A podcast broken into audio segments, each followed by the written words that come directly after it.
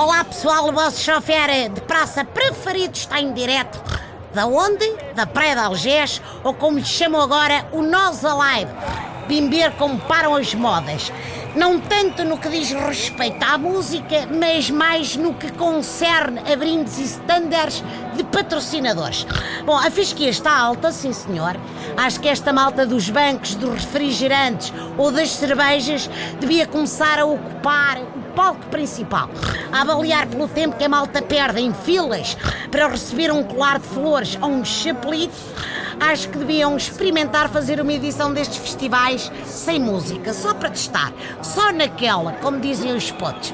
Bom, aposto que esgotava na mesma. A juventude diz que vem toda hoje para ver os Foo Fighters, o que é?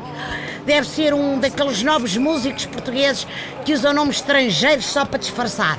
Acho que fazem bem.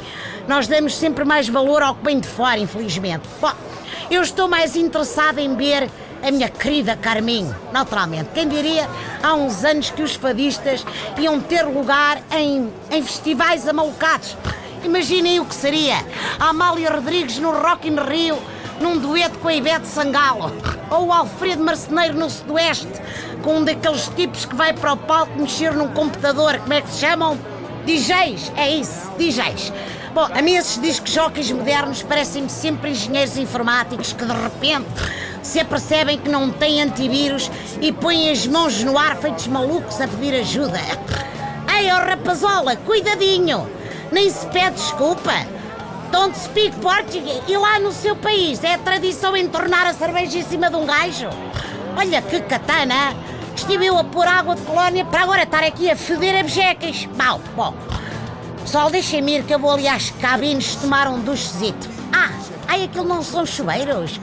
Ai, são casas de banho portáteis. É pá, as coisas que eles inventam. Agora casas de banho dentro de taparoeiros. Ai, bom fim de semana, divirtam.